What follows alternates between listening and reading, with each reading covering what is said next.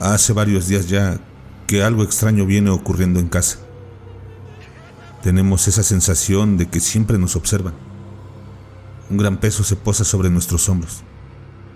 Cuando volteamos, a veces se puede ver como si una persona saliera corriendo.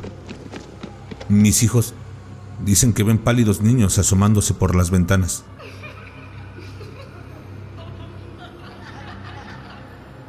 Yo no he querido decir lo que me ha sucedido, pues se pueden asustar más. Pero en una ocasión me despertó una luz que entraba por la ventana. Llegaba directo a mis ojos, así que fui a correr la cortina. Cuando me acerqué, me encontré con una horrible cara arrugada y reseca, cuyos ojos color rojo vidrioso se movían de un lado a otro, mirando con total delirio. Tuve que observar ese perturbado rostro por largo tiempo, porque mis extremidades se negaban a responder. Parecía una estaca bien clavada sobre el suelo. Mis manos pesaban toneladas. No pude ni siquiera mover un solo dedo para correr la cortina, ni dar un paso atrás. Solo estaba ahí, parado, viendo cómo él me miraba. Tenía su demente mirada clavada en mis ojos. Puedo jurar que sonreía con placer al causarme tanto miedo. De este estado petrificado, pasé rápidamente a sentirme invertebrado. No pude sostener mi cuerpo en pie cuando una mano se posó en mi hombro. Si no hubiera escuchado a continuación la voz de mi esposa y entendido que ella me tocó, puedo asegurar que ahí terminaba mi existencia. Los días siguientes me negué a tener la luz apagada. Fingí a leer hasta que ella se quedaba dormida, pero en realidad estaba muerto de miedo. No quería dormir.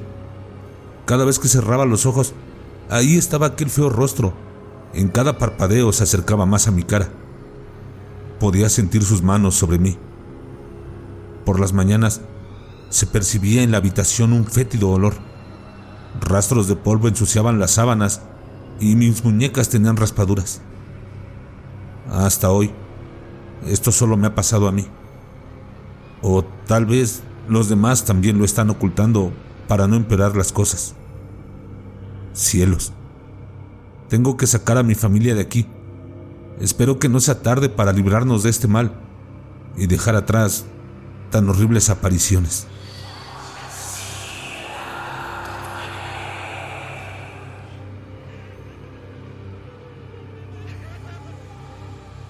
Quiero contarles esta historia de terror escalofriante.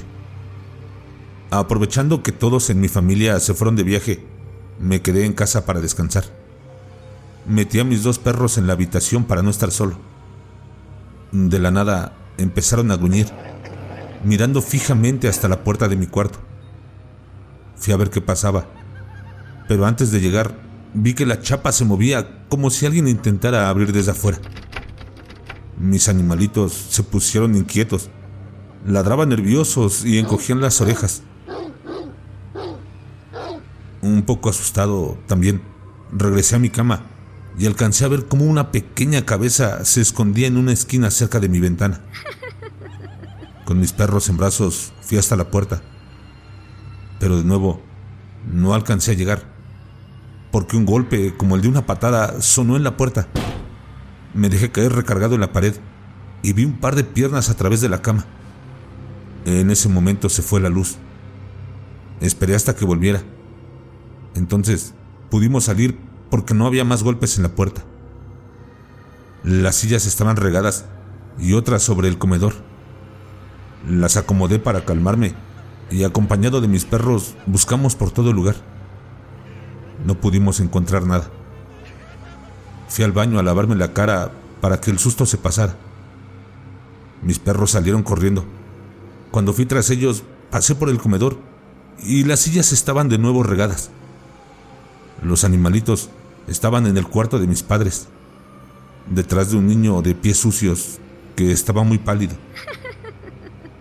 Al darse cuenta que lo veía, sonrió y salió corriendo justo al lado mío, dejándome un fuerte escalofrío que me quitó las fuerzas y caí desmayado.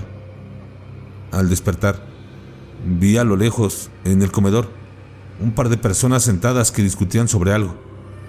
Un hombre se levantó de la mesa y golpeó a la mujer con fuerza. Esta gritó mientras corría hasta donde yo me encontraba. Quise correr, pero en ese instante estaban frente a mí. Ella me pidió ayuda y el hombre me miró con extrañeza. Me golpeó el rostro y me estrellé en el suelo. Cuando volteé, ya no estaban. Solo pude ver ese par de piernas blancas de nuevo, que pertenecían al niño que reía. Corría por todo el lugar como jugando a las escondidas. Entraba y salían entre los muebles.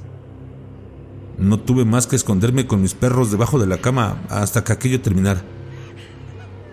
Jamás supe quién era, ni si ha vuelto a casa, porque decidí desde ese momento jamás quedarme solo.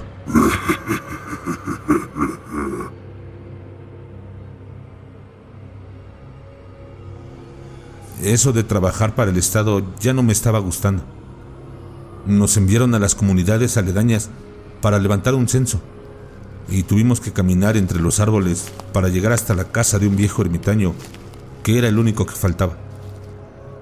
Por fortuna, no estaba muy internado en la arboleda, ya que no me interesaba mucho adentrarme en el bosque de las ánimas. Ni siquiera reuní el valor para preguntar sobre el origen de tal nombre. En unos minutos llegamos a una cochambrosa casa, llena de inmundicia y pestes desconocidas. Luego apareció un vejestorio, andrajoso y sucio. Los pies parecían más bien pezuñas a falta de calzados, y agitaba una rama en su único brazo, amenazando con matarnos. Joana, mi compañera, me clavó tan fuertes las uñas que acabé gritando. El viejo se nos vino encima con más ímpetu, balbuceando mil cosas y causando náuseas con su asqueroso aliento. Por fortuna, no miraba muy bien, así que los palos fueron para un par de árboles cercanos. Después de desquitar su coraje, nos dijo que siguiéramos hasta su jacal, como si nada hubiese pasado. Sin embargo, mejor lo interrogamos afuera, con la debida distancia. Al terminar todas las preguntas, nos informó que aún había un habitante más en el poblado, y era nuestra obligación incluirlo en los datos. Entre otras cosas, dijo que se trataba de un habitante eventual que solo venía cada 10 años y que estábamos de suerte porque se encontraba ahí. Nos dio indicaciones para llegar, pero luego soltó tremendas historias que lo dimos por loco.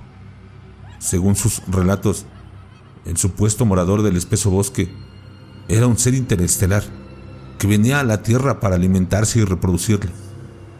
Agregó también advertencias. No debíamos movernos bruscamente o hablar alto porque podríamos asustarle, causando que nos partiera en dos con sus enormes garras y succionara nuestras entrañas con las múltiples mangueras colgantes de su boca. Patrañas. Dije molesto por tal pérdida de tiempo y preparándome para marcharme. ¿Por qué no me crees, muchacho imberbe? Refunfuñó él agitando su rama. Él es mi padre. Agregó con una voz retumbante que movió los árboles cercanos. Luego dejó salir de su boca esas largas mangueras succionadoras para que no tuviéramos duda de lo que decía.